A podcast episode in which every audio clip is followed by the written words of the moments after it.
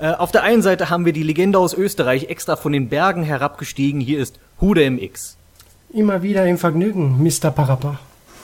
Und auf der anderen Seite haben wir den Comiczeichner, dessen Hände niemals wund geworden sind vom vielen Autogramme geben, The Michel. Guten Tag. Und wir wollen heute über die Herr der Ringe sprechen, äh, über die Herr der Ringe, nein, über den Herren der Ringe, also die Filme hauptsächlich. Wir können natürlich auch gerne Querverweise zum Buch machen, vielleicht kleine Vergleiche finden für die, die es gelesen haben. Und ähm, gleich eins möchte ich vorweg sagen, auch für die Zuhörer, wir wollen uns hier hauptsächlich auf die Herr der Ringe Filme konzentrieren und nicht so sehr auf die Hobbit-Filme. Die können natürlich auch gerne angesprochen werden, aber das hier, ähm, wir versuchen mal nicht zu sehr abzuschweifen, auch wenn ich uns eigentlich besser kenne. In diesem Sinne möchte ich einfach mal äh, Michel auffordern zu sagen, wie ist dein Verhältnis zu Herr der Ringe? Also, mein Verhältnis zu Herr der Ringe ist ein sehr gutes, zumindest was die Filme angeht. Da bin ich wirklich sehr großer Fan von. Hab die jetzt auch schon wirklich ein paar Dutzend Mal ist übertrieben, aber wirklich oft geguckt. Den ersten auf jeden Fall ganz oft geguckt. Ähm, das Buch habe ich einmal gelesen und zwar im gleichen Jahr, als der erste Film rauskam. Da bin ich, also ich mag das Buch, bin jetzt aber kein uneingeschränkter Fan davon. Der Film hat einiges besser gemacht, was an dem Buch nicht so geil war. Können wir gleich nochmal im Detail drauf kommen. Gerne. Und Hude? Uh, bei mir war der Einstieg etwas anders. Die Bücher habe ich überhaupt nicht gekannt, weil es wahrscheinlich einfach nicht mehr Art von Literatur war, als ich jünger war. Und den ersten Herr der Ringe-Film, den ich gesehen habe, war Die zwei Türme. Ein super Einstieg. Oh, gut. Absolut. Und dann fängst du ja auch gleich mit einer starken Szene an, immer. Wunderbar, weil absolut kein Plan, was da gerade abgegangen ist und die hören nur Gandalf und, und keine Ahnung, irgendetwas und ja, die sind geteilt, okay, nee. Äh, ich war den Film eigentlich nur im Kino, weil meine ganzen Freunde ihn anschauen gegangen sind und nachdem ich ihn gesehen habe, habe ich mir gedacht, ja gut, jetzt muss ich mir den ersten Teil auch mal anschauen und das hat mir dann doch so gefallen, dass ich mal direkt dann später auch den dritten im Kino anschauen war und dann, wie die Extended-Versionen auf DVD rauskamen, die natürlich gleich einkassiert habe und auch wieder angeschaut habe. Aber das war jetzt eben länger her. Und zugunsten dieses Podcasts habe ich mir eben die Extended-Fassungen gleich nochmal reingeschaut. Nicht alle hintereinander, aber war trotzdem zwölf Stunden, ja, lang genug. Ja, das klingt auf jeden Fall, also ich glaube, da können wir, jeder, der die Herr der Ringe im Film mal versucht hat, am Stück zu gucken, ähm, kennt den Leidensweg. Äh, bei mir ist es so, ich habe auch zum ersten Mal von Herr der Ringe ge äh, gehört, als der, als die Gefährten kamen. Und die Gefährten waren ich auch, als er ins Kino kam, wusste ich erst nicht genau richtig, was ich davon halten sollte. Über den, die Filme im Einzelnen sprechen wir ja gleich nochmal. Ähm, nachdem ich ihn das zweite Mal gesehen habe, fand ich ihn dann um einiges besser. Aber beim ersten Mal waren mir das auch einfach erstmal zu viel Figuren, weil da sind auf einmal, du hast die paar Hobbits, also vor allem Frodo und Sam am Anfang, und dann hast du auf einmal zwei weitere, die aus dem Nichts kommen, und auf einmal sind es neun Leute und irgendwie hat man keinen Bezug zu irgendwem, zumindest ging es mir so erstmal.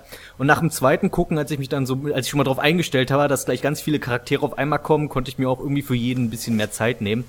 Und äh, nachdem ich den gesehen habe, habe ich dann auch äh, meinen ersten Versuch gestartet, die Bücher zu lesen. Bin beim ersten Mal nicht sehr weit gekommen, weil äh, so gute Ideen der Herr Tolkien auch hatte, äh, sein Stil ist nicht ganz ohne zu lesen. Also zumindest in Herr der Ringe und auch sein Silmarillion, was ich dann irgendwann mal später gelesen habe, was so quasi die Bibel für Tolkien ist. Ähm, also wo es um die Erschaffung der Welt da geht und die ganzen Götter und Halbgötter und dieser Elf ist der Sohn des Sohn vom Sohn vom Sohn vom den und so weiter. Das ist tatsächlich die Bibel halt nur mit Tolkien. Und ähm, die Bücher waren einfach vor allem, das Ding ist, wenn die Bücher, wenn man die lesen möchte, inzwischen habe ich sie alle drei gelesen, ich mag sie inzwischen auch deutlich mehr, als ich sie damals mochte, äh, wenn man erstmal das Auenland geschafft hat, dann werden die tatsächlich auch ziemlich gut. Aber der Einstieg ist super zäh, weil all diese kleinen Hobbits, die wir da im Film sehen, die haben alle Namen und die müssen wir auch alle erfahren. Und das macht das wirklich so anstrengend, vor allem wenn du keine Ahnung hast, wen man sich jetzt eigentlich so wirklich merken sollte. Also äh, der, der, der Autor wird mir doch nicht die ganzen Namen sagen, wenn die alle irrelevant sind, oder? So ich in meiner Naivität. Aber nein, da ist jede, jeder, jeder Stein und jedes Blatt hat einen Namen. Und ja, dann habe ich, und dann als jetzt der zweite Film kam, den habe ich dann auch im Kino gesehen mit einer Schulklasse damals noch. Und ähm, Fand ich sehr beeindruckend. Also sehr viel bildgewaltiger sogar noch als der erste.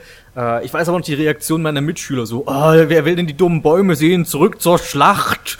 So, und ich mochte die Bäume eigentlich lieber. Aber gehen wir jetzt lieber mal die Filme durch. Das war jetzt erstmal so mein Bezug dazu.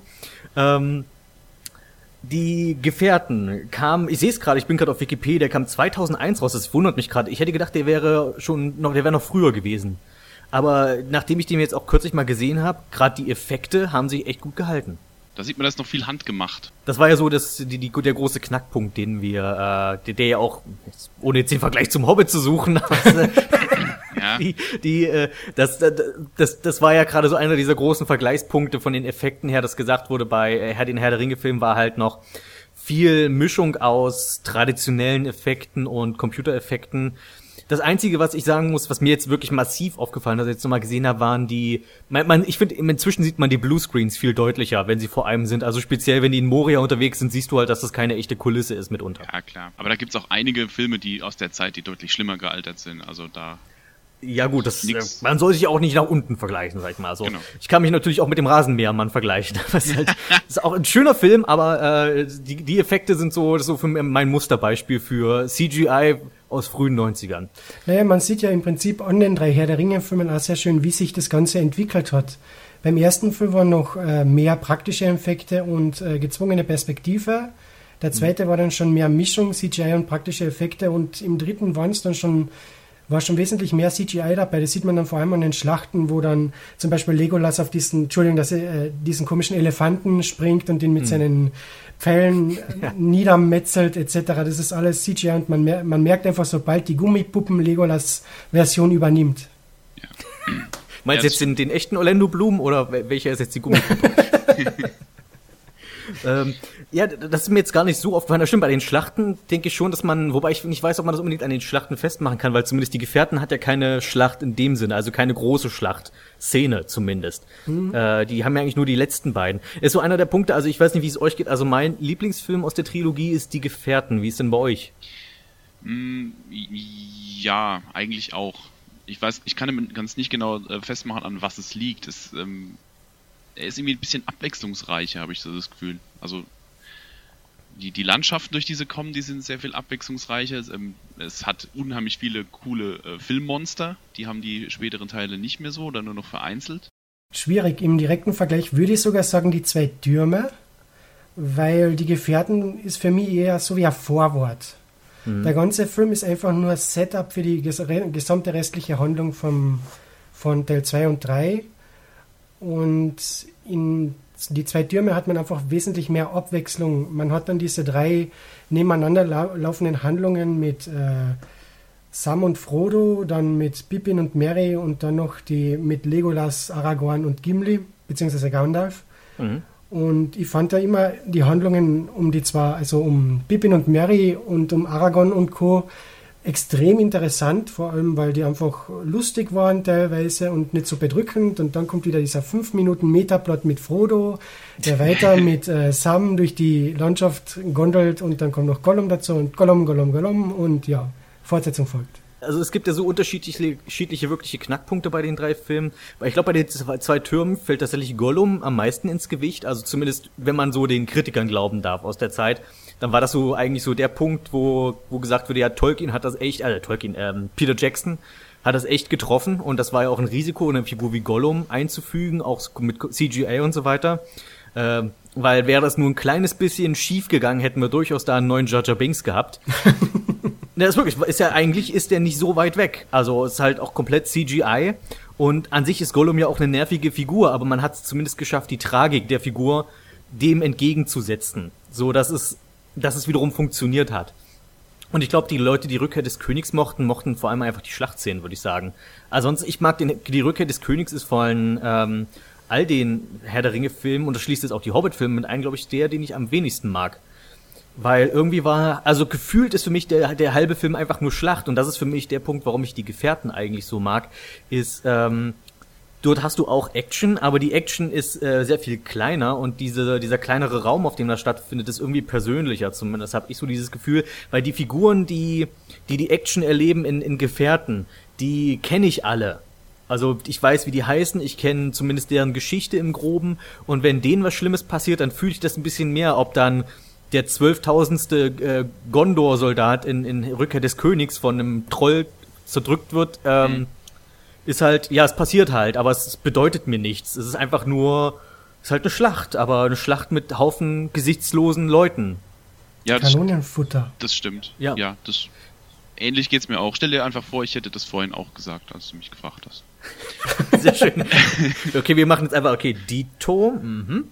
Äh, die, was, was man halt noch beim, beim Gefährten, finde ich, gemerkt hat, ist, dass man da noch versucht hat, die Liv Taylor, ihren, ihren Star-Status ein bisschen mehr auszunutzen. Das hat man ja so in den letzten beiden späteren Teilen so dann eher so gelassen.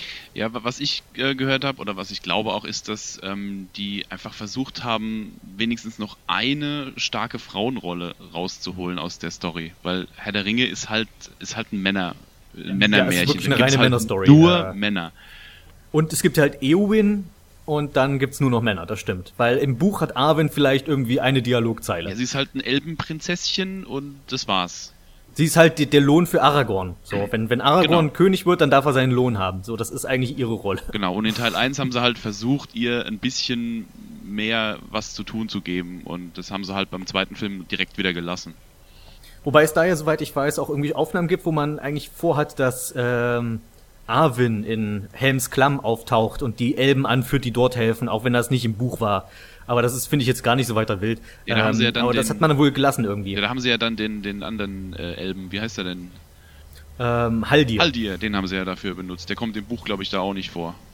Nee, nee, gar nicht. Also die Elben kommen in Helms Klamm gar nicht genau. vor. Fand ich, im, ähm, fand ich aber eine schöne Änderung. Hat mir eigentlich gefallen. Ja, weil das, ich glaube, das, das macht dann einfach die. Ich meine, die Schlacht ist so schon schwierig zu also zu glauben, dass 10.000 Brust, also gepanzerte Orks nicht mit 300 Handeln auf einem, auf einem Felsen fertig werden. Ja. Ähm, und das, da hat man, glaube ich, so ein bisschen besseren Ausgleich noch gegeben, indem man sagt, ich hab da noch ein paar Elben irgendwie. Für, für Leute, die Bücher gelesen haben, möchte ich hier darauf hinweisen, dass äh, Arwen tatsächlich, wenn sie schon Elben aus Bruchtal schicken, Arwen sich besser angeboten hätte, weil Haldir dient nicht Elrond aus Bruchtal. Haldir die, äh, dient Galadriel. So, habe ich das gesagt. wir das auch wir sind auch nur deswegen hier, damit ich das mal gesagt haben kann. Bei den Gefährten ist auch, finde ich, Frodo noch am wenigsten nervig. Ich weiß nicht, wie, wie steht ihr zu Frodo als Held? Ja, ähm, prinzipiell bin ich halt der Meinung, dass Frodo nicht der Held ist von Herr der Ringe. Nämlich der eigentliche Held ist Sam. Sam ist der, der ihn aus allem rausboxt. Sam ist der, wegen dem diese ganze Fahrt überhaupt gelingt. Also ähm, wird ja auch einmal gesagt im, im Film, äh, Frodo wäre ohne Sam nicht weit gekommen und es stimmt halt genauso. Er wäre wär in der ersten, an der ersten Biegung nach dem Auenland wäre er direkt gescheitert. Und Sam ist der, der ihn immer raushaut. Deswegen ist der eigentliche Held Sam. Ich glaube, das war auch so die heroischste Stelle im dritten Teil, wo Sam sagt, ich kann den Ring nicht für dich tragen, aber ich kann dich tragen. Und dann, das war so, das ist gut gemachter Kitsch für mich. Das ist so, ha, das geht zu Herzen. Ja, das, äh, der ganze Film ist gut gemachter Kitsch. Das ist halt Fantasy at its best. Insofern, ähm, ja, da kann man auch mal ein Tränchen verdrücken am Schluss. Da stehe ich, ich, auch zu. Für mich ist halt, dass das Frodo, ähm, das Problem mit Frodo ist, dass es so schwer ist, irgendwie ihn ihm da, ihn so richtig so toll zu finden als Held, weil er halt die ganze Zeit nur so eine Mine zieht, wie alles ist schlimm. Ja, also ja, ist, es ist alles schlimm, aber das ist halt Elijah Wood, der guckt halt so. Das ist auch, also mein Problem mit, mit Frodo im Film ist halt die Besetzung. Ich finde die Besetzung im Film eigentlich durch die Bank ziemlich gut, bis auf Frodo. Frodo ist kein guter Hobbit. Der wäre vielleicht ein guter Elb. Aber die anderen vier Hobbits und, und auch Bilbo und so, die sehen alle irgendwie, den nimmt man das ab. Das sind irgendwie, die sehen so ein bisschen bäuerlich aus, die haben so, ne, die, die sehen halt aus, als ob sie den ganzen Tag auf dem Feld sind und abends mhm. gehen sie Bier trinken so und das, das nimmt mir den ab und, und Frodo ist der einzige, der nicht so wirkt. Der wirkt so so so weich und so abge ja, weiß auch nicht. Aber vielleicht macht ihn das glatt. halt auch gerade zum Helden, weil er halt der außergewöhnliche Hobbit ist, der ja. halt irgendwie ja, ja er ist ja auch ist ja auch eigentlich einer von das, ich meine, Sam ist ja nicht nur Freund, er ist ja auch Diener. Mhm. Die ist ja der Diener von Frodo. Genau. Äh, deswegen sagt er ja auch Herr Frodo, Herr Frodo die ganze genau. Zeit. Ja, also wie gesagt, alle anderen Rollen finde ich super besetzt. Da gibt es gar nichts zu meckern. Äh, wie gesagt, nur Frodo finde ich. Ja. Also ich mag Elijah man muss, Wood man muss ein bisschen über, Man muss ein bisschen über Agent Elrond schmunzeln. ja, ich denke halt immer, wenn, wenn angeblich Elben nicht altern und alle wunderschön sind, warum sieht er dann so. Warum holt man sich einen der faltigsten Schauspieler, also der wirklich auch so sehr markante Falten hat? Ja. Aber gut. Naja, ich meine, wenn du in Matrix mitgespielt hättest und das, diese Gesichter ziehen hättest müssen, hättest du aufhalten. Ich glaube, er, also er ist ja wirklich so das Einzige, was an Matrix wirklich sehenswert ist. Also der Hugo hat ja eine Menge Spaß gehabt mit dem Film. Das ist ein bisschen schade, dass er das nicht auch hier so ein bisschen zeigen konnte. Also hier ist er, das Problem ist, dass Elfen halt sich immer so ansäuseln müssen. Das macht die nicht gerade interessant oder spannend oder so. Ich glaube, deswegen sind auch Zwerge populärer. Ich finde es immer ein bisschen komisch, dass halt Zwerge so mega populär sind unter Fantasy-Fans, aber ich glaube, mit denen hat man einfach eine bessere Zeit. Ja, sehe ich auch so. Das wäre auch mhm. meine Lieblingsfigur in Herr der Ringe ist auch Gimli, ganz klar, vorneweg. Absolut. Er stiehlt immer die Show. Jede Szene, in der Gimli ist, ein Freudenfest. Ja, wobei in den späteren Filmen ist er eigentlich nur noch äh, also Comedic Relief, wie man so schön sagt. Ja. Ja, aber da hat er zum Beispiel die Wettstreiter mit Legolas, die dann wieder Ah, wenn er Comic Relief ist, ich finde sie immer unterhaltsam, wenn sie zum ja, Beispiel ja. Es, um es funktioniert. Genau. Er, er, rettet zum Beispiel auch diesen, äh, was du vorhin gemeint hast hier, der dieser doch sehr, sehr deutlich CGI äh, gemachte, ähm, diese Szene, wo halt Legolas im Alleingang den, den Olifanten niedermacht mit, mit Besatzung was ja schon sehr, sehr, naja, grenzwertig war. Und ähm, aber die, der Spruch von Gimli am Schluss, von wegen, der zählt trotzdem nur als einer, das rettet. Das hast du da wert, wett gemacht, ja. Mhm. Also im Gegensatz zu, weiß nicht, in Helms Klamm so auf dem Schild surfen und dabei ja. äh, Pfeile verschießen. Ja, ja, das, das. Mega Man, Lego, Legolas ist schon ein bisschen, ähm, wie soll man sagen, overpowered. Ja das hat sich auch in die Spiele übertragen. Es gibt ja auch so Herr der Ringe äh, Videospiele aus der Zeit, die tatsächlich, die halt sich wirklich stark auch an den Film orientieren und am Design und so weiter. Und äh, gibt dieses Herr der Ringe, na, einfach Rückkehr des Königs, was so ein Actionspiel ist, wo du dann auch zwischen Aragorn, Gimli und Legolas wählen kannst. Und Legolas ist halt eindeutig der beste Charakter, weil er der schnellste ist. Und Gimli ist halt super langsam. Also du hast so einen Gegner-Counter, je nachdem wie viel du erledigt hast, auch oben. Gimli ist immer hinterher. Keine Chance. Ja. Hm. Ja, also find, das ist auch so ein, so ein, so ein Kritikpunkt, den ich an den gerade an den späteren Filmen habe, dass halt Legolas so, weiß auch nicht, diese, diese übertriebenen Action-Szenen, die der hat. Das, ja, er ist halt auch auf seine Art irgendwie Comedic Relief geworden. Ja. Also das ist halt das Problem ist, die beiden, du hast halt nur begrenzt Platz in so einem Filmtrilogie, um alle Charaktere wirklich zu entwickeln. Und da musst du halt, äh, ja, wir brauchen irgendwie Frodo und Sam und Sam ist halt eindeutig der, der am besten wegkommt. Überhaupt. Er und Gandalf, würde ich sagen. Mhm. Ähm, und der Legolas, Gimli und auch Mary und Pippin muss man gewissermaßen reduzieren, ihre Rollen. Wobei Pippin ist jetzt, weil wie gesagt, ich habe die Bücher gerade noch relativ frisch im, im Kopf. Äh, Pippin ist im Film besser weggekommen. Im, Im, Buch ist er wirklich komplett sinnlos. Also äh, da reißt er gar nichts. Der ist einfach nur da. Das stimmt. Während Mary hingegen als der eindeutig der klügste, der für Hobbits dargestellt wird, der Karten lesen kann und sowas alles und der sogar Frodo bei der Planung seiner Flucht aus dem Auenland hilft und so weiter. Und er ist auch der, der ja quasi den, den äh, Hexenkönig zusammen mit Eowyn besiegt. Ja, sie ist ja Frau und er kann nur von einer Frau getötet kann, Er kann nicht von einem Mann getötet werden. Ja. Das, tatsächlich hat mich das im Film damals überrascht, obwohl man es hätte irgendwie kommen, sehen kommen müssen. Mhm. Also als dann es passiert ist, dachte ich, ah, das ist ja voll clever. Das fand ich ein bisschen komisch, dass dann tatsächlich äh, dieses mächtige Wesen aufgrund einer Spitzfindigkeit ähm, yes, zu Fall in der Prophezeiung. Das ist halt wie, wie, wie mit so einer Affenpfote, da musst du halt echt aufpassen, was du sagst. Ja, das ist schlecht formuliert, diesen, diesen Fluch oder was auch immer ihn da schützt. Der Sauron dachte halt, ähm, kommen sowieso keine Frauen in der Geschichte vor, dann nehmen wir es mal nicht so genau. ja, also, haben sie ein Hintertürchen entdeckt, siehst du mal. Das ist auch komisch, dass du halt so eine mega Filmtrilogie hast, bei der der Bösewicht eigentlich null Persönlichkeit hat. Der ist halt einfach nur ein Wort, eigentlich. Also du siehst ja Sauron nie, du siehst halt nur dieses Auge, was so irgendwie ein Avatar ist im letzten Endes. Aber du, du hörst Sauron ja nur so eher so, ähm, ich seh dich und das war's. Genau. Also im, im Prolog sieht man ihn ja als, als Kämpfer mit Rüstung noch. Äh, und dann später halt nur noch das Auge oder Stimme.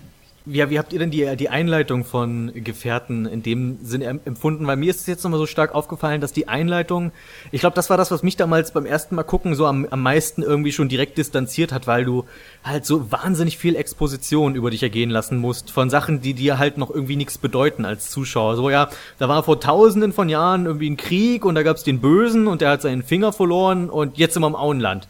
Und dann sind wir ein bisschen im Auenland. Und jetzt erzähle ich dir von dem Typen, der Pfeile in den Rücken gekriegt hat. Und dann hat äh, Gollum den und dann wurde Gollum gefangen. Und der hat dann erzählt, dass das der Ring im Auenland ist. Und und bis der Film mal so richtig in die Gänge kommt, du musst halt wahnsinnig viel Exposition über dich gehen lassen.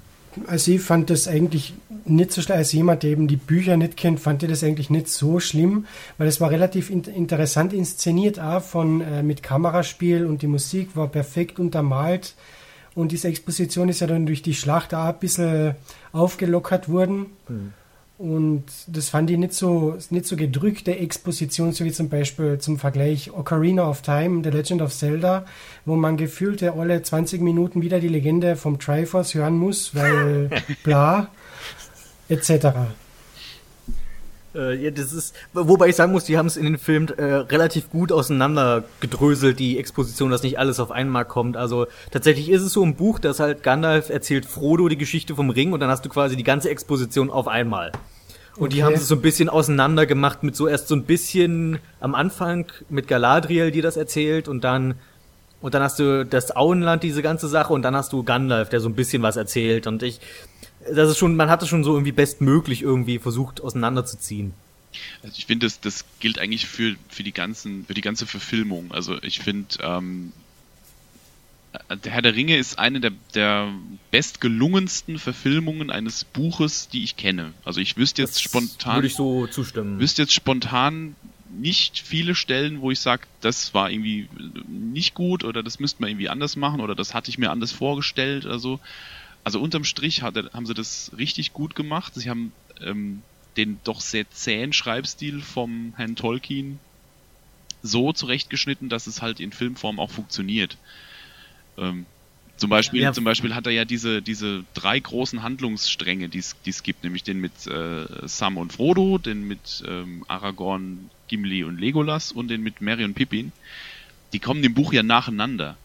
Ja, ja. Und das heißt, man hat da ähm, ich weiß gar nicht, was kommt denn zuerst? Kommt das mit. Nee, ich glaube, das fängt, ist also zumindest die zwei Türme fängt halt wirklich mit Aragorn an und dann hast du quasi das erste Drittel des Buchs nur Aragorn. Dann das zweite Drittel ist nur Mary und Pippin und dann ganz zum Schluss, also es springt immer wieder an den, an das Ende von Die Gefährten zurück und erzählt, und jetzt erzählen wir dir, was mit denen passierte. Und dann hast du quasi am Block alles, was mit denen passierte. Und das haben sie in den Filmen mehr parallel dargestellt. Genau, also das wird ja heute auch niemand mehr so schreiben.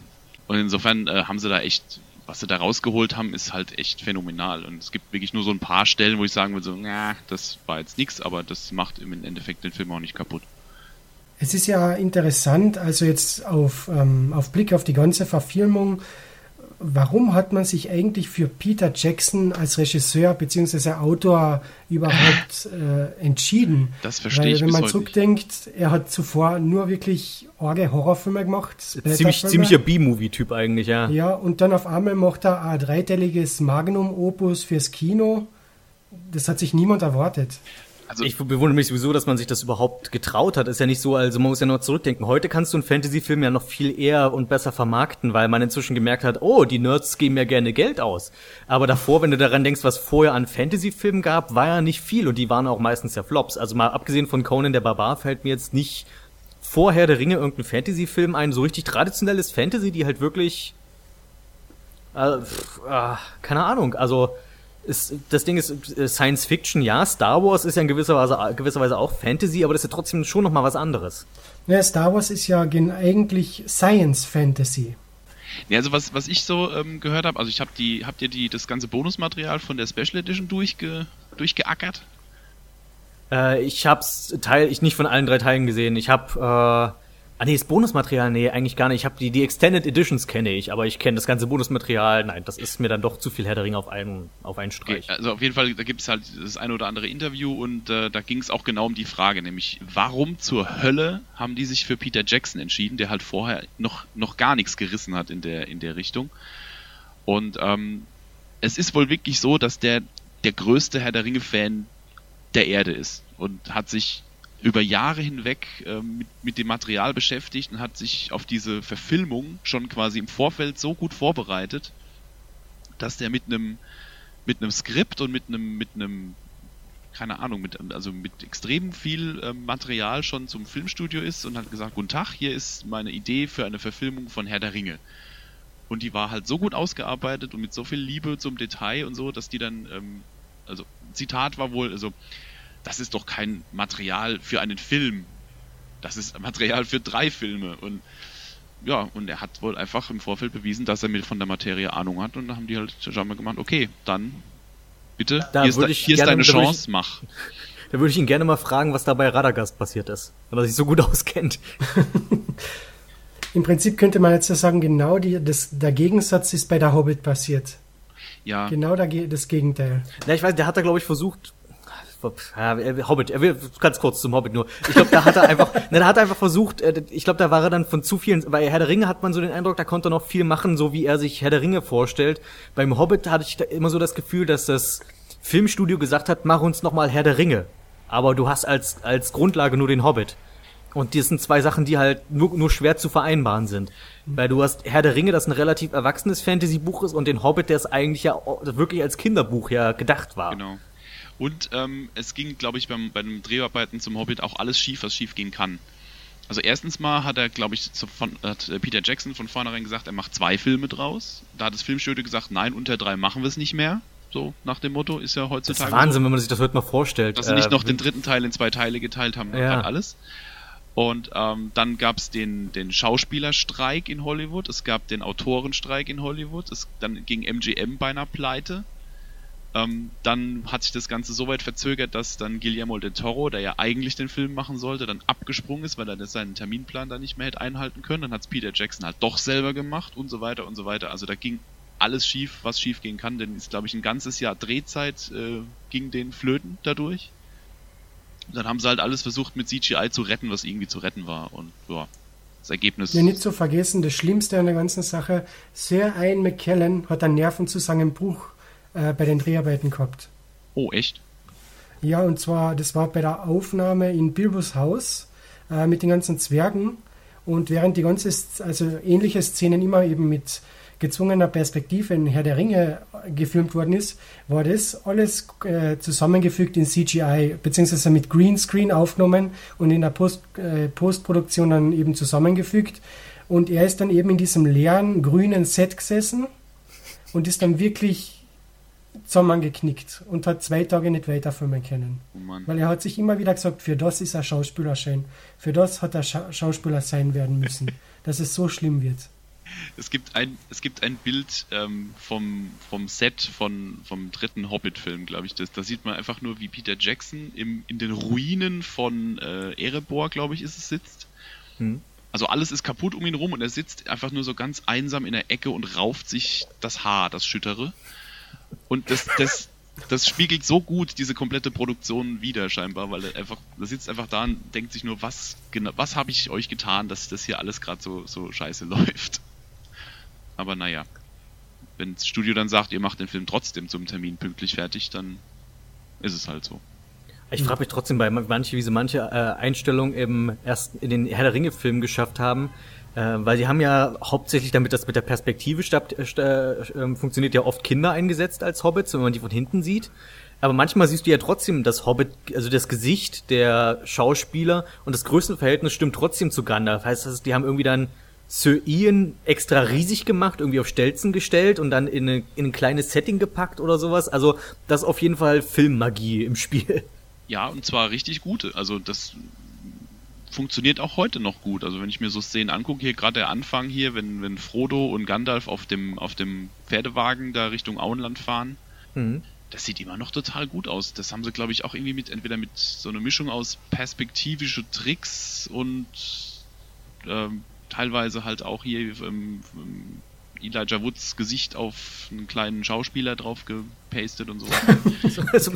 Mit einer Wachsmaske einfach. Ja, keine Ahnung, wie sie es genau gemacht haben, weiß die, ich wie, nicht. Wie, wie bei dem Bruce Lee-Film, als er schon tot war, wo man irgendwie eine Pappmaske dann vor den Schauspieler geklemmt hat.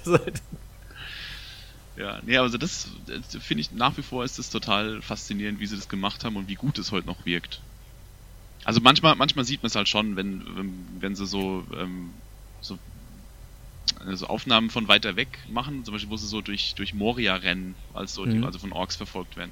Da sieht man halt schon, dass das jetzt gerade ein anderer Darsteller ist, als es eben nicht Elijah Wood, der da rennt. Also man sieht halt, dass ähm, kleinwüchsige Menschen, die laufen eben anders als, äh, als äh, normal gewachsene und da sieht man halt schon, dass das ein anderer Darsteller ist, dem sie einfach nur eine, eine gruselige Perücke aufgesetzt haben, aber ähm, abgesehen davon ist das immer noch großartig gemacht. So, jetzt du. Wer? Mir egal. Okay. Äh, wie, was hatten wir jetzt schon? Wir hatten den Herr der Ringe. Äh, also, wir, wir hatten den Herr der Ringe. ähm, Gut, nächster Film. Gut. Wir hatten die Gefährten. Äh, habt ihr noch was zu Zwei Türme? Weil Huda hat gesagt, das ist ja dein Lieblingsfilm. Kannst du ja vielleicht da nochmal aus, äh, ausholen. Ähm, ja, vielleicht liegt es ja daran, dass das ja der erste Herr der Ringe, den ich gesehen habe. Das ist aber, natürlich ein guter Punkt schon mal. aber vielleicht, vor allem Baumbart, finde ich genial. Ich, ich liebe diese Figur. Mhm. Das stimmt. Und ich bin jetzt erst eben als großer Synchronsprecher-Fan, ich habe mir jetzt eben die Filme wieder angeschaut und ich habe wirklich erst, wie ich mir jetzt den zweiten wieder angeschaut habe, habe ich gemerkt, dass Gimli und Baumbart äh, denselben deutschen Synchronsprecher haben, den Wolfgang Hess, äh, auch bekannt als Obelix. Äh, und also der bessere Obelix. Mhm. Und im Original ist es dann auch der Schau selber Schauspieler gewesen. Und ich habe gedacht, das gibt's nicht, das spricht das so markant, beide Rollen so verschieden und er bringt es aber so super da. Ich war hin und weg. Hat mir den ganzen Film noch einmal versüßt. Das stimmt, und, wenn man auf solche Details kommt, das wäre mir nie aufgefallen. Aber das ist ja eigentlich auch der Sinn der Sache, dass das einem nicht auffallen soll. Hm? Und was mir auch irrsinnig gut gefallen hat, vor allem im zweiten Teil, war einfach der Saruman als ähm, das böse Etwas, das in seinem Turm äh, alle hintergeht, heimlich mit zum Beispiel, wie heißt der, wie, wie heißt diese Schlangenzunge? Schlangenzunge. Grima Schlangenzunge, genau. Äh, wie er mit dessen Hilfe eben auch den Roham be, beeinflusst etc. Hat mir als Schurke des Films eigentlich sehr gut gefallen. Und mit Christopher schade, Lee kannst du halt nichts falsch machen, ja. Ja, und ich finde es schade, dass er am, im dritten Teil im Prinzip so knackig observiert worden ist. Meinst du jetzt in der normalen Kinoversion oder auch in der Extended? Nee, ich kann jetzt nur für nur die Extended-Fassung sprechen. In, in, der Kinofassung haben sie ihn ja rausgeschnitten komplett. Da, da, kommt, da sieht man ihn ja gar nicht kommt mehr. Kommt er gar nicht oh vor. Das, wes weswegen Christopher Lee auch die Premiere boykottiert hatte. Weil halt weil, komplett rausgeschnitten wurde. Die kommen dann nur nach, nach Isengard, wo ja der, der, der Saruman wohnt, und sagen, hier, der Saruman ist in seinem Turm eingesperrt, ja, wir gehen wieder. Das, das war's. Und in der Extended ist ja das, wo, äh, wo er dann von, von Schlangenzunge erstochen wird. Genau. Okay. Und das Traurige. ich fand es trotzdem irgendwie zu kurz. Ja. Das, das Traurige daran fand ich, das haben sie auch im Interview mal gemeint, dass ähm, ähm, Christopher Lee war zu Lebzeiten auch irgendwie der größte Herr der Ringe-Fan aller Zeiten, liest, glaube ich, hat, hat einmal im Jahr das Buch gelesen, hat er mal im Interview gemeint.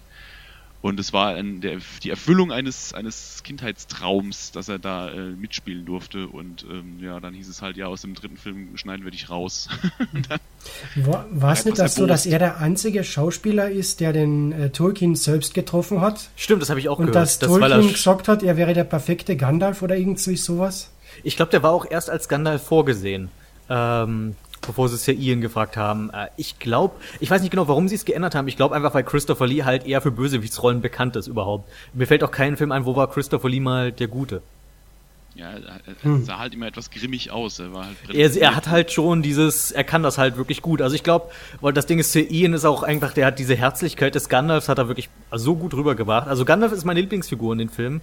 Ähm, und Saruman ist einfach ein wirklich fantastischer Gegenspieler, eben weil wir kein, wirklich keine Personifikation von Sauron haben. Der ist ja wie gesagt einfach nur ein Wort, aber Saruman ist immerhin mal ein Gesicht. Und irgendwie ein Typ mit einer Stimme und sowas. Ja, mit der mhm. Stimme sogar. Ich bin nur froh, dass sie äh, darauf verzichtet haben, ihn in, in farbig zu machen. Im, Im, Buch wird er ja beschrieben als der, der, also nachdem er dann böse wird, ähm, dass der er kein, Saruman der vielen Farben nennt. Genau, dass er, dass er quasi keine Farbe mehr hat, sondern oder ganz viele Farben, dass er dann darauf mhm. verzichtet hat, ihn im Film dann irgendwie so bunt schillernd zu machen. Das hätte, glaube ich, etwas albern gewirkt. mich jetzt aber interessiert, wie sie es hingekriegt hätten, weil es gibt ja, gab ja viel, viele Sachen, diese, von denen man denkt, wie sollen sie das machen, wie Gollum zum Beispiel, und es hat ja auch irgendwie funktioniert. Äh, bei Saruman war ich, ich weiß nicht, weiß nicht, ob ich da froh sein soll oder nicht, ich weiß nicht, ob euch das bekannt ist. Saruman ähm, stirbt ja eigentlich erst im Epilog im Buch. Oh ja. Naja. Äh, der ist ja, äh, der überlebt ja den, den, den Ringkrieg und flüchtet irgendwann aus dem Turm zusammen mit Schlangenzunge und dann ziehen sie, weil er hat ja seine Macht verloren, weil, weil Gandalf seinen Stab zerbrochen hat und die ziehen dann einfach nur als Bettler durchs Land und was er dann macht, was er noch hat, ist sein Charisma und irgendwie seine magische Stimme, um Leute zu beeinflussen. Und er wird dann im Wesentlichen sowas wie ein Räuberhauptmann und ähm, zerstört das Auenland mit seinen Menschen. Warum auch immer. Und wenn dann, wenn dann Frodo und Sam und die anderen zurückkommen, finden sie halt das Auenland verwüstet vor. Ja. Was halt schon nochmal ein bitterer, äh, schon doch ein bitteres Ende ist irgendwo. Okay. Ja. Und äh, dann, ja, das geht einfach nur darum, dann Saruman wird dann letztlich endgültig besiegt, weil Frodo hat dann die Möglichkeit mit seinen Hobbits, haben sie ihn umzingelt, weil er kann sich ja nicht mehr wehren, er ist ja nur noch ein alter Sack ohne Macht. Ähm, und Saruman rechnet fest damit, dass die ihn jetzt aus Hass endlich töten werden und Frodo sagt, nee, du bist schon gestraft genug mit dem, wie du bist. Ich verzeihe dir, zieh deines Wegs, sondern Saruman einfach nur total angepisst, das versaust du mir auch noch meine Rache, so nach dem Motto. Und äh, was, was wirklich krass ist, ist, dass angedeutet wird, dass Schlangenzunge einen, einen Hobbit gegessen hat. Okay, das weiß ich nicht mehr. Ja, das wird irgendwie, die wollen halt äh, Schlangenzunge auch verzeihen und sagen, hier trenn dich von dem blöden Saruman, das ist nicht gut für dich und so. Und Saruman dann, ach, wisst ihr übrigens, ich habe äh, den, den Kerl inzwischen so, äh, so ähm, ge, gedemütigt, gefoltert und ausgehungert. Äh, er hat eines Nachts einen Hobbit irgendwie, äh, äh also im Schlaf ermordet und ich weiß nicht, ob er ihn beerdigt hat oder vielleicht gegessen. okay. Und dann dreht, dann dreht Schlangenzunge, also dann knallt bei ihm endgültig die Sicherung durch und dann ersticht er erst Saruman. Und die Hobbits müssen dann den wild gewordenen Schlangenzunge mit Bögen erschießen und so wird er da, also eigentlich kommt er ums Leben. Hm. Und so, das ist eigentlich das Ende von den beiden, aber das ist halt ein bisschen komisch nach diesem großen epochalen Ringkrieg. Hast du halt eigentlich, dass sie quasi nach Hause kommen und noch irgendwie Saruman und seine Räuberbande besiegen müssen. Das ist halt schon ein bisschen antiklimatisch, würde ich sagen. Ja, also das ist eine der Kürzungen oder Änderungen im Film, wo ich sage, das war auf jeden Fall sinnvoll, dass sie das gemacht haben, dass sie das äh, weggeschnitten haben, weil der, der Film hat so, glaube ich, schon sieben verschiedene Finale. Ja. das ist, glaube ich, das Film mit den meisten Fake-Enden, die ich je gesehen habe. Mhm. Immer wieder Schwarzblenden und du bist schon dabei aufzustehen. Ach, geht noch weiter.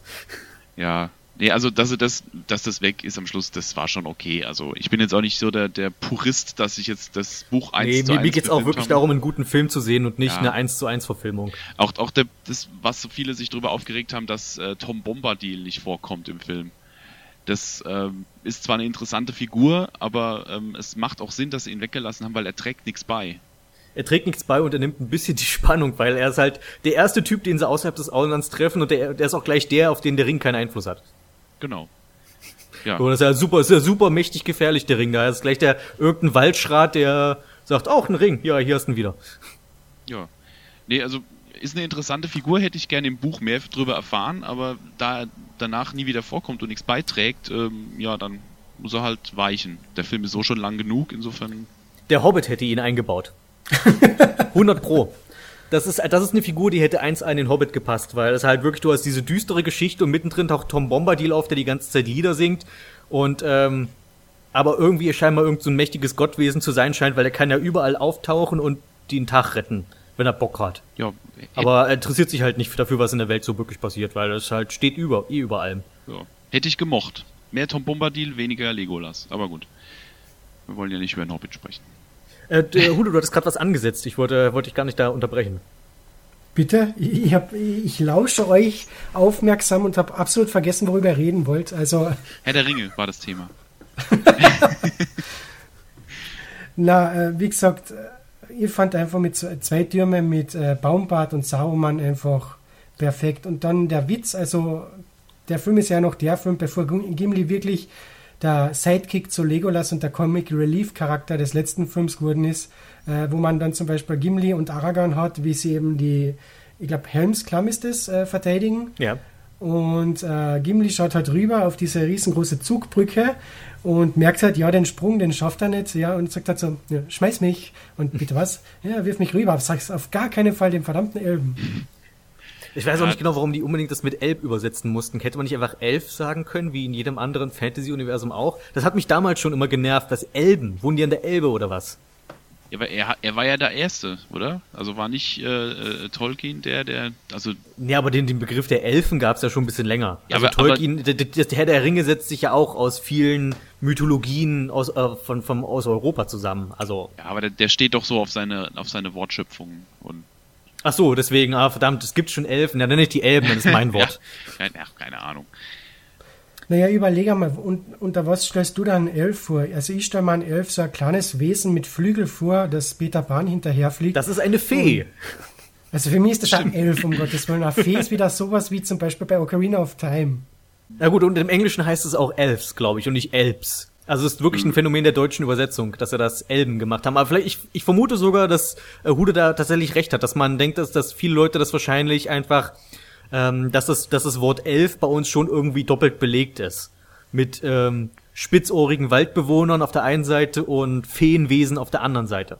Aber zumindest die, die Figur, also die von ihm erfundene Figur der, der äh, spitzohrigen Waldbewohner, die, das ist ja zumindest mal so die Blaupause für alles, was dann später so. Ja, das sowieso. Äh, also alles, was wir heute an Fantasy, auch an, vor allem in Videospielen haben, ist ja, ähm, oder Pen and Paper. Es, Im Wesentlichen geht das ja größtenteils alles auf den Herr der Ringe zurück. Ja. So die, die Reise einer Gruppe irgendwo hin und die müssen die Welt retten. Das ist ja so das, die Blaupause aller Fantasy-Abenteuer. Es gibt, es gibt ja auch immer die, die, die, die Standardfrage, wenn, wenn Leute sich über Herr der Ringe unterhalten, kommt ja irgendwann immer einer und sagt so, warum haben die sich nicht von vornherein auf die Adler gesetzt und haben den, den Ring dahin geflogen?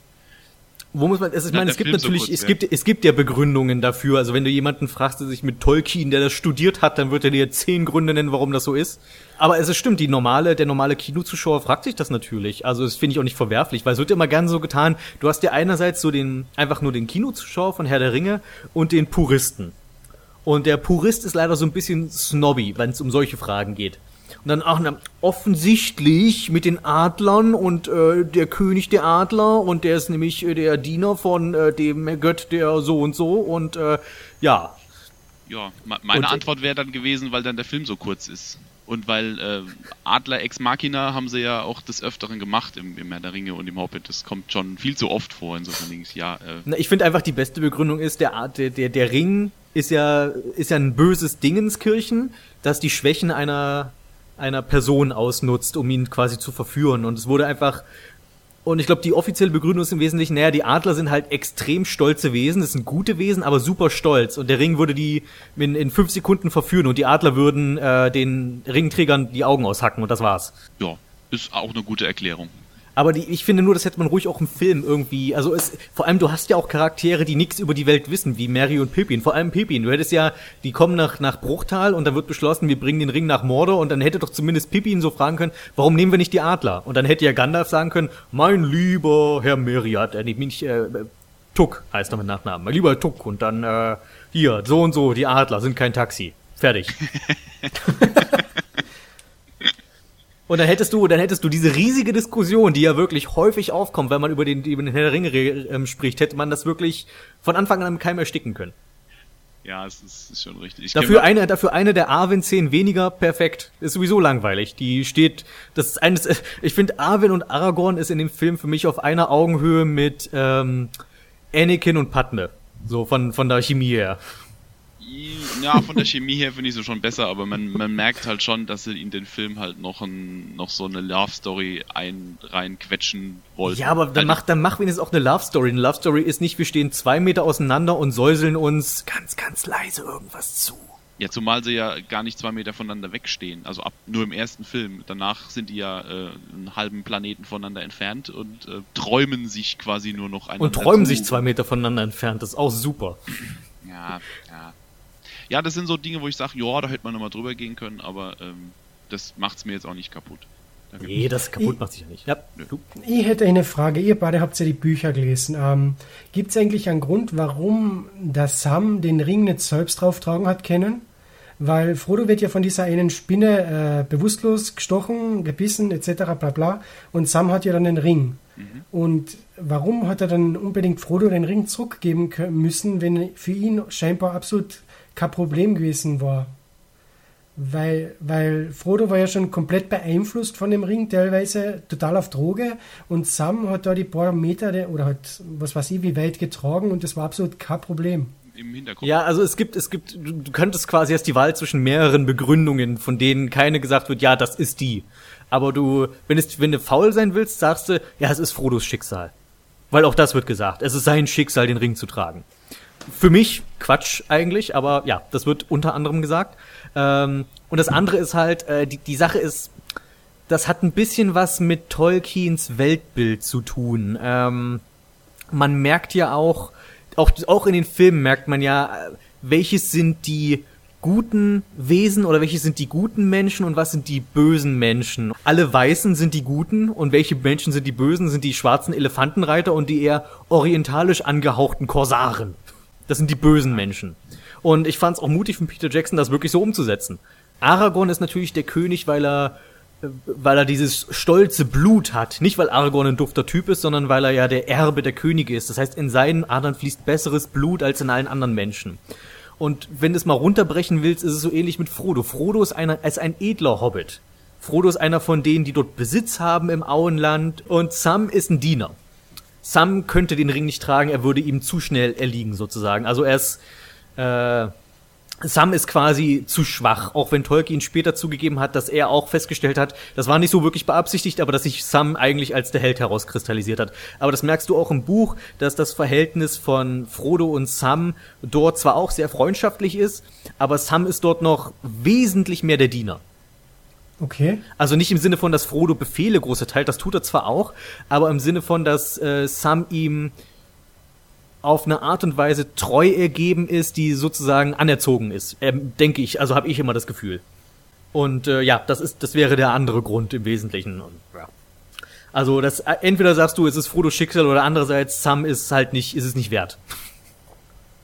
Wobei, äh, was was interessant ist, der der der ganze, alles was mit Frodo und Sam im dritten Buch zu tun hat, weil vorher in den Büchern davor wird vieles aus Frodos Sicht erzählt, weil er da noch nicht vom Ring beeinflusst ist.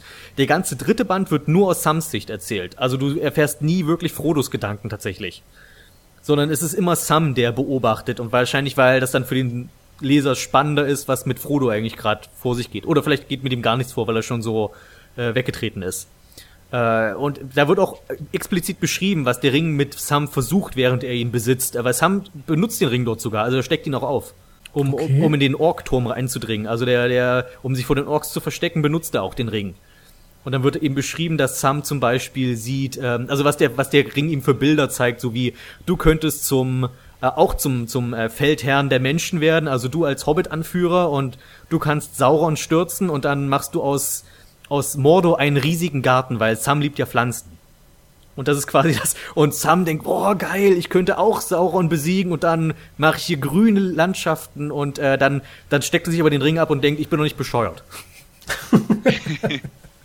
was für mich eigentlich ein guter Punkt ist, dass du, was du recht hast, warum nimmt Sam nicht den Ring? Weil das dachte ich auch, sogar im Film dachte ich das wie, oh, Frodo ist tot, weil ich hatte die Bücher da noch nicht gelesen, wie, oh, Frodo wurde von der Spinne getötet, heißt das, es geht jetzt mit Sam weiter? Aber ich habe nichts dagegen. weil ich mochte Sam die ganze Zeit schon sowieso lieber. Ja, das ist ja nicht schwer, weil Frodo ist ja im Prinzip so wie ein Stück Holz, ja. das im Wasser Frodo treibt. ist einfach nur der Typ, der den Ring trägt. Also Sam ist schon. Und man kann auch sagen, Gandalf ist der Held, weil er ist ja der, der dieses ganze, die ganze Sache überhaupt inszeniert. Also er, der schickt ja Frodo und Sam los auf ihre geheime Mission und sagt, und jetzt gehe ich mal in diese Länder und äh, lenk mal vom Ring ab, indem ich einen Krieg irgendwie äh, vorbereite. Also im Sinne von, ich bereite die Menschen vor, sich zu verteidigen, damit Sauron möglichst abgelenkt ist. Er ist ja so der Drahtzieher auf der Seite des Guten im Wesentlichen. Mit seiner Standardtaktik, äh, mal immer in Ewigkeiten zu verschwinden und dann immer dann, wenn es gerade ganz brenzlig wird, wieder zu kommen. Macht er, glaube ich, auch zweimal im Film oder so. Ja, das ist, ich glaube, das Problem ist mit Gandalf, der ist halt auch so super mächtig. Den kannst du halt, es, es wäre, ist wie mit den Adlern. Wenn du Gandalf die ganze Zeit hast, ist auch ein bisschen zu einfach. Ja. Gandalf ist ein Gott. Weiß man ja, ja, so, ja so eine Art, gelesen ja, Engel vielleicht. Immer so. Der Gandalf ist auf der gleichen Stufe wie der Balrog zum Beispiel. Und, so. und, und, und Sauron. Und Sauron, ja. Das sind ah. ja alles so Halbgötter, könnte man sagen. Silmarillion auch lang gebraucht, bis es durch hatte, aber äh, ja. da erfährt man sowas. Da kann ich das Hörbuch sehr empfehlen, weil das wird von dem deutschen Synchronsprecher von, der jetzt auch äh, leider gestorben ist. Ähm, habt, habt den Namen nicht drauf. Hut ist doch dein Ex äh, Gebiet. Wer hat Gandalf gesprochen? Äh, das war der Joachim Höppner, der ist aber schon ein bisschen länger gestorben. Okay, ja gut, aber von dem, der hat, der hat auch einen Großteil der Tolkien-Sachen als Hörbuch gelesen und das ist ja, hat, dadurch sehr empfehlenswert. Er hat eine super Stimme für das. Ja, also, absolut. Er sticht da in, in die Filme als Top-Sprecher raus, also ja. perfekt das stimmt, aber das Hörbuch ist perfekt zum Einschlafen. Ich habe das immer versucht, ähm, Silmarillion so beim, beim Einschlafen. Ich habe immer, immer wieder die, den gleichen Satz gehört, weil das, man, das ist unfassbar einschläfernd. Es ist halt wirklich, also, sorry, Tolkien-Fans, aber das Silmarillion ist einfach langweilig. Ging jedenfalls mir so.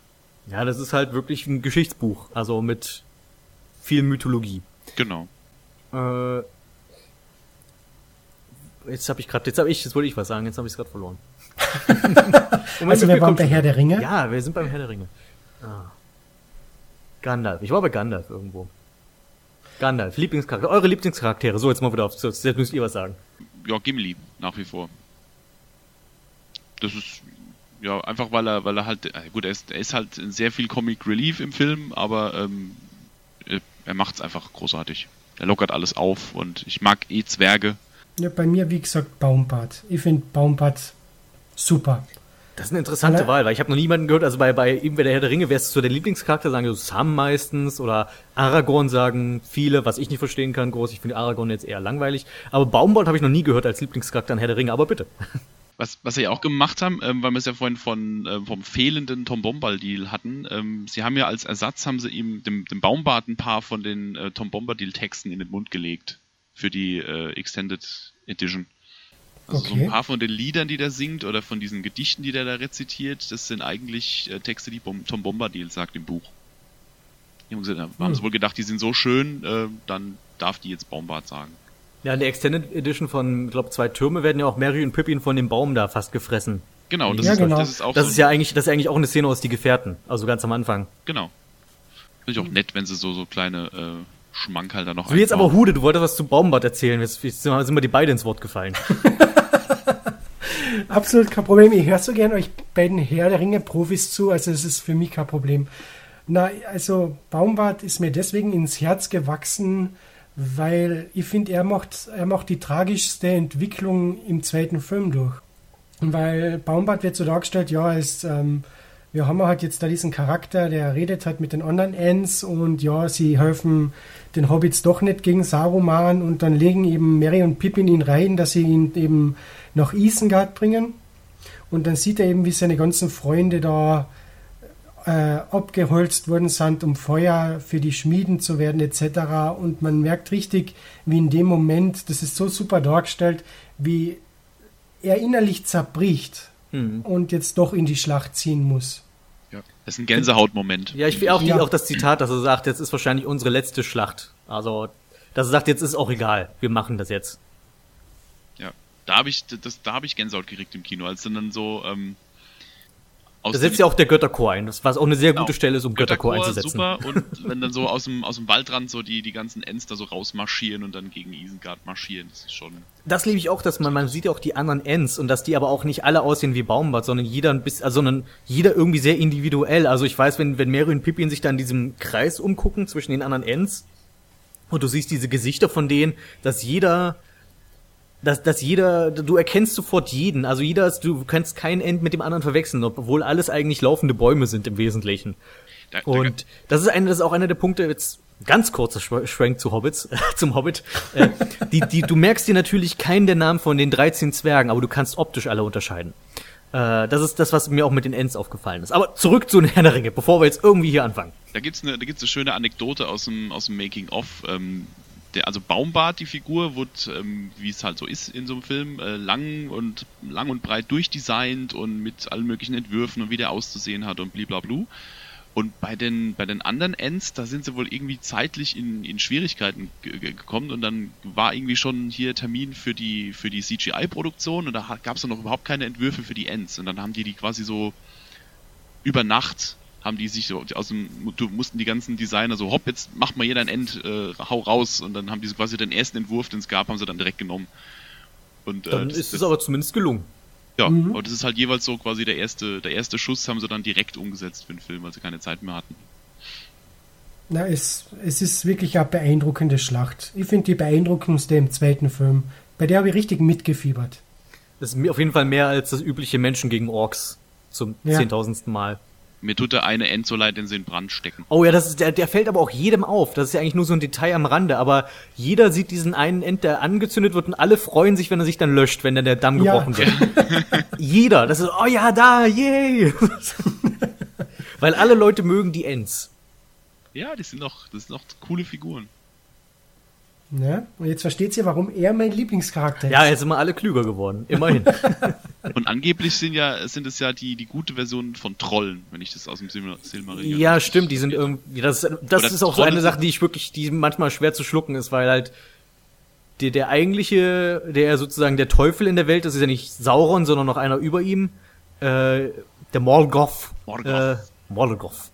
Der, der ist jetzt zwar der Bösewicht, aber der kann nichts Böses erschaffen. Der kann nur gute Sachen pervertieren. Das heißt, die Orks sind alles gebrochene Elfen, also vor Jahrtausenden, die sich dann irgendwie zu den Orks entwickelt haben, die er irgendwie gefoltert hat über Jahrhunderte. Und die, und die Trolle sind einfach pervertierte Ents. Dann fragt, ist natürlich die Frage, die Ents haben ja ihre Frauen verloren. Könnte es sein, hat Morgoth die Endfrauen gefangen und hat, hat daraus Trolle gemacht. Das, äh Der gesellschaftliche Subtext hier ist ja Wahnsinn. Aber wenigstens wird äh, die Welt am Schluss von, von nicht von den Edelmännern gerettet, sondern von den Bauern quasi. Stimmt, von den kleinen Leuten. Genau. Von den kleinen Leuten. Das war ja diese, das, äh, das war das, ähm, was ich noch gelesen hatte über das, über die Entstehung der, der Bücher so weiter, dass dieses, diese Idee am Ende, dass mit Sauron, äh, mit Saruman, der quasi das Auenland verwüstet, wenn die Helden nach Hause kommen, äh, das war auch eigentlich gar nicht so geplant, weil eigentlich ist die Geschichte ja schon erzählt, aber das war irgendwie seine Art, den Ersten Weltkrieg aufzuarbeiten, als er da äh, aus dem Ersten Weltkrieg zurückkommt und viele Plätze aus seiner Jugend nicht mehr wiederfindet und nicht mehr wiedererkennt. Und das war so, die, ah, die Helden kommen aus dieser, aus diesem Ringkrieg zurück, aber das Auenland ist nicht mehr dasselbe. Und das hat sich auch, es wurde auch vom Krieg irgendwie betroffen. Ja, das stimmt. Aber es ist, ich fand es eigentlich auch schön, so wie sie es dann im Film gemacht haben, dass eben das Auenland nicht vom Krieg ja, wird. Äh, dass, dass die, das ist schön, das ist sogar ironisch, dass die alle gar nichts mitbekommen haben dort. der, der, alte Mann immer noch die, vor seiner Veranda ja, genau. Dieser alte Mann mit diesem wirklich beeindruckenden Gesicht, also der dieses, dieses auch so ein ja. unverkennbares Gesicht irgendwie hat. Es ist auch eine der, der schönsten Stellen im, in den drei Filmen überhaupt. Ähm, ich weiß nicht, wollen wir noch so Magic Moments aufzählen? So oh, sehr gerne, da wollte ich nämlich auch noch hin. Wo, bleiben wir ganz kurz beim Ende. Ich würde da noch gerne die, nämlich die Stelle in der Kneipe erwähnen. Das meine ich, also das ist so, auch wenn der Film sieben verschiedene Enden hat, das ist die schönste Stelle, eine für mich jedenfalls ist, wo die dann einfach nur dann zu viert wieder in der Kneipe sitzen und mit ihrem Pumpen Bier anstoßen. Das ist wunderschön. Ich mag aber auch die Art und Weise, wie sie sich umsehen und gegenseitig ansehen und so, auch ohne viel zu sagen, teilen sie den Gedanken, haben sie alle denselben Gedanken wie, wir sind, wir sind alle mal, wir haben alle über den Tellerrand geblickt, wir vier. Wir können nie wieder mit diesen anderen um, um uns herum, wir sind nie wieder mit denen auf einer Wellenlänge. Wir sind hier zwar im Auenland und wir sind immer noch die Hobbits, aber wir sind andere Hobbits geworden als die alle anderen. Und das ist irgendwie, das merkst du, dass sie in, in gewissermaßen Außenseite geworden sind. Und das ist ja auch der Grund, warum Frodo am Ende geht, weil er halt nicht mehr im Auenland klarkommt.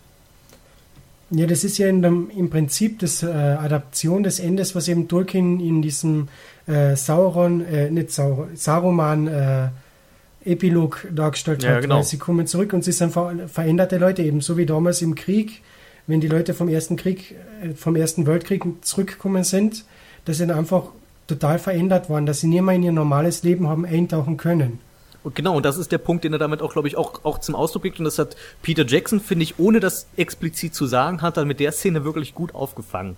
Mhm. So dieses, es ist zwar ein Happy End, das Auenland ist gerettet, aber wie Frodo am Ende sagt, das ist nicht für mich gerettet.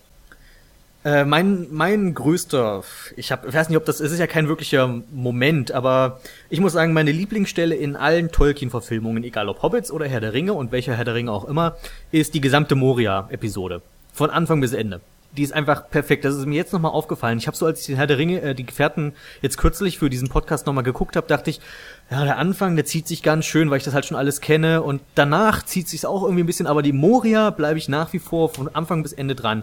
Das wird mit diesem, mit diesem Rätsel am Tor fängt das schon mal an. Das ist sehr mystisch. Und dann dieser simplen Lösung, was irgendwie auch irgendwie clever ist. Und dann hast du äh, aber trotzdem diese düstere Umgebung mit dem Wasser und dann kommt aus dem Wasser was raus. Und ich bin ein großer Fan von riesigen Filmmonstern. Das ist, man kriegt man mich immer mit. Vor allem Riesenkraken sind immer gut. Ich fand die Darstellung des, ich glaube, das Viech heißt einfach nur Wächter im Wasser. Was ich auch daran mag, ist, dass es, dass man auch nie erfährt, was das eigentlich für ein Viech ist. Vor allem im Buch ist es noch ähm, noch weniger äh, erklärt. Also da wird einfach nur gesagt, ähm, Arme kommen aus dem Wasser und da sind Finger dran. Also es ist eigentlich im, im Buch sind tatsächlich eher Hände, die aus dem Wasser kommen und da wird nicht mal gesagt, ob das ein Wesen ist oder viele. Also es ist noch viel mystischer. Äh, aber trotzdem, dieses gewaltige Wesen, was da rauskommt und was sie dazu zwingt, in diese Mine zu gehen, dann schließt sich die Tür, es ist alles dunkel, du siehst nur Gandalfs, Gandalfs Licht. Und dann sagt er, also irgendwie, keine Ahnung, wie viele Tagesmärsche, zwei, drei Tagesmärsche nur durch die Dunkelheit. Finde ich super drückend und spannend. Und dann hast du zwischendurch diese, diese Szene, wo sie rasten und Gandalf gerade nicht weiß, wo es weitergeht. Und dann hast du, finde ich, das beste, den besten Gandalf-Dialog in allen Filmen, wo er Frodo diesen kleinen Vortrag hält über äh, viele, die leben, verdienen den Tod und viele, die sterben, verdienen das Leben. Kannst du es ihnen geben? Das ist ein, ist ein schönes Zitat, sagt alles, was du an der Stelle sagen musst. Und es gibt Frodo zu denken. Genau, und es bewahrheitet sich ja am Ende sogar noch. Und äh, dann kommt diese Stelle noch, wo er ihm Hoffnung gibt und sagt, hey, alle, die solche Zeiten durchmachen, komm, Kopf hoch und so weiter. Also Gandalf ist da wirklich der absolute Hoffnungsschimmer in dieser vollkommenen Dunkelheit. Und dann gehen sie weiter und dann kommen sie an das Grab von äh, Balin, glaube ich. Balin, ja. Na, Balin, der das ist ja der alte Zwerg, glaube ich, aus den Hobbits, also den sie da so Genau. als super alt dargestellt haben. Genau. Oder ich, ich kann ich kann mir nie merken, ob das der tätowierte Zwerg ist oder der, der mit dem weißen Bart. Balin ja, ist nein, der das Alte. müsste der mit dem weißen Bart sein. Genau, das oder? ist jedenfalls der, der da liegt. Ähm, dann, äh, und dann, und dann eine der besten Stellen, wo Gandalf das Tagebuch von dem anderen Zwerg, der dort gestorben ist, vorliest und dann Trommeln in der Dunkelheit. Und dann hörst du ganz entfernt diese Trommeln anfangen, wie als, wie als quasi, und du, du überlegst ist das gerade Gandalf, der das in seinem Kopf hört, nachdem er das jetzt gelesen hat, und dann, nein, das hören, alle hören die Trommeln in der, in der Finsternis. Und wie sich das alles aufbaut. Und dann kommt schon mal der Höhlentroll, das nächste geile Monster mit dieser wirklich coolen kleinen Verfolgungsjagd, die er sich da mit Frodo um die Säulen herumliefert. Ganz kurze Szene, aber finde ich sehr gut gemacht. Ähm, und dann das Ganze abzuschließen mit dem Ballrock und dem, finde ich, tragischsten, sag ich mal, Todesszene mit Gandalfs Tod. Alle leiden damit. Und auch, da finde ich auch die schauspielerische Leistung von allen sehr gelungen, als sie dann draußen sind und zusammenbrechen und gerade irgendwie noch nicht ganz fassen können, was gerade passiert ist. Da auch, ähm, Orlando Bloom an der Stelle. Also ich bin ja ansonsten kein großer Orlando Bloom-Fan, aber da hat das wirklich gut gepackt, die Emotionen des Elfen sozusagen irgendwie darzustellen, wie ich bin ein Elf und ich habe keine Ahnung von Sterblichkeit. Ich weiß nicht, wie ich hier empfinden soll. Weil das ist die- dieser Gesichtsausdruck, wo er so irgendwie Falten zieht und nicht so richtig, was ist gerade passiert. Das ist für mich, Moria ist für mich von Anfang bis Ende perfekt und die beste Stelle in Tolkien-Filmen. So, ihr seid dran, ich habe genug geredet. Ja, dann äh, knüpfe ich jetzt schnell an, weil ähm, bei mir ist es tatsächlich auch eine, eine der Lieblingsstellen ist der, der, das Auftauchen äh, des, des Balrog, weil da damals alle, die das Buch gelesen haben, wirklich so äh, bis zu dieser Stelle nägelkauend im Kino saßen und sagen, Gott, bitte, bitte, bitte mach, dass das Viech cool rüberkommt. und dann taucht es auf und man denkt so, fuck, es ist unfassbar gut gelungen, dieses, dieses, dieses Teil. Den gucke ich mir heute noch gern im Standbild an. So. Das, Der funktioniert auch immer noch gut. Also der Effekt ist, Immer. es ist seltsam, ein Computereffekt, der so zeitlos ist, sieht man selten. Also das ist das Monsterdesign vom Balrog ist einfach sensationell gut gelungen.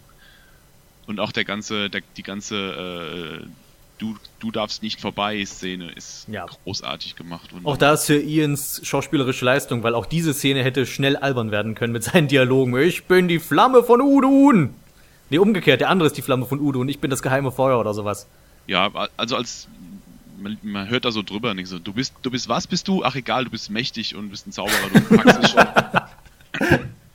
Ja, aber die Mori hatte ich jetzt schon genannt, du musst eine andere Szene nehmen. Ich, ich muss gerade mal, muss mal so durch, äh, durchscannen. Ähm, dann gehe ich mal zum anderen großen äh, Monster in den dritten Teil, nämlich die Kankra. Oh, gute Wahl. Da ging es mir nämlich auch ganz ähnlich. Ähm, Kankra? Die die, Riesenspinne. die, die Riesenspinne. Ah, okay. Da ging es mir nämlich ganz ähnlich, saß ich auch drin, so bitte, bitte mach, dass die gut aussieht. Und äh, siehe da, sie ist verdammt eklig. Das stimmt. Hätte Und- sogar noch einen Tick größer sein können für meinen Geschmack, aber gut. Ja, da, da, da ging es, glaube ich, beim Making-of, äh, kam auch Peter Jackson. Peter Jackson ist großer Spinnenphobiker. Und äh, der ging zu seinem, zu seinem Effekte-Team hin und gesagt, so Leute, ähm, ich kümmere mich nicht um das Aussehen dieser Spinne, der trägt. Er gesagt, hier, macht sie so, dass ich mich davor grusele. Und ähm, ja, das haben sie wohl hingekriegt. Das, ja, also ist auf jeden Fall eine schön eklige Spinne. Ach Gott, ich, ich hätte es mal aufschreiben sollen. Es gibt so viele schöne Momente in dem in den Film. Ähm, die die Anfeuerungsrede von äh, König Theoden vor der vor der Schlacht um Gondor ist zum Beispiel auch großartig. Äh, dann, ja, dann übernehme ich gleich. Äh, meine Lieblingsszene ist aus Die Gefährten. Und zwar als Saruman, der Weiße, das erste Mal auftaucht. Mhm. Also die ganze Szene, äh, die dann eben darin endet, dass er gegen Gandalf unter Anführungszeichen kämpft. Ja. Äh, ich finde die einfach toll inszeniert. Also die, die Szene von, also die, das, dieser ganze Akt fängt Höll an. Gandalf reitet in dieses grüne Isengard. Alles schön, heil. Der Saruman schaut da nicht bedrohlich aus, ist richtig lässig. Sie, die zwei gehen zusammen ein bisschen spazieren im Garten, voll chillig. Äh, und dann gehen sie eben rein in diesen Turm. Und dann beginnt sich dadurch, dass der Turm innen so dunkel gehalten wird, geht, merkt man schon als Zuschauer schon, dass irgendetwas im Busch ist und die ganze Stimmung kippt langsam, bis sie eben darin endet, wo der Zuschauer merkt, Ja, das Saruman ist jetzt auf der dunklen Seite der Macht. Kann man das sagen, ja. ja. Stimmt, das, das, das hast du auch gut. Also ich, ich habe immer gedacht, was, was ich auch wirklich, also bildgewaltig sind die Filme alle. Also gerade was die Schauplätze angeht. Also man möchte ja unbedingt nach Neuseeland, wenn man die Filme gesehen hat. Aber mhm. halt, ja, auch diese, diese Szene mit Isengard, mit diesem grünen Tal und dieser äh, idyllisch ver, äh, verfallenen Mauer, die da ringsherum ist. Und hast du in der Mitte diesen riesigen schwarzen Turm. Und äh, ja, und äh, was du gerade wirklich schön beschrieben hast, ist, wie diese Stimmung tatsächlich da drin kippt. Wobei, sobald sie da drin sind, Saruman dann auch dieses Lächeln, das ist halt Christopher Lee. Also äh, mm. der kann, der kann auch mit über 90 noch sehr bedrohlich aussehen. Ja, und was, ach so, was mir noch, äh, die Boromir-Stelle ist auch wirklich gut. Also gut gelungen, weil ich fand, Boromir war so mein Hasscharakter. In der, äh, als ich den Film zum ersten Mal gesehen habe, dachte ich, so ein blödes Arschloch, warum kommt, warum nehmen sie den mit? Und dann aber, die, die, wie er sich dann quasi, dann, dann wird er zum Verräter und merkt es dann plötzlich und macht es im Wesentlichen wieder gut, indem er zumindest die anderen Hobbits rettet. Also, und dann auch dieses mit den, mit diesen, mit den Pfeilen, die, mit denen er gespickt ist, einfach sehr, sehr schön gelungen. Ja, ja Boromir, der, der Charakter ist halt dafür da, dass man merkt, okay, wir sollten den Ring wirklich nicht behalten. Das ist keine gute Idee. So. Es gibt ja so ein paar Charaktere, die dafür da sind, zu zeigen, was passiert, wenn der, was, also die Wirkung des Rings zu zeigen. Gollum ist ja der andere. Gollum ist ja einfach immer die Erinnerung an Frodo. Das wird aus dir, wenn du den Ring zu lang hast. Da fällt mir ja direkt wieder die Eröffnungsszene aus dem dritten Teil, also Rückkehr des Königs ein, wo man uh, ja, äh, äh, Gollum the Beginning eben sieht. Ja. Gollum Begins. Gollum Begins. Gollum Origins. Origins, Gollum Origins. Und ich finde es super. Zuerst sieht man eben die zwei, also Theagold, ich glaube, und Smeargold. Ja.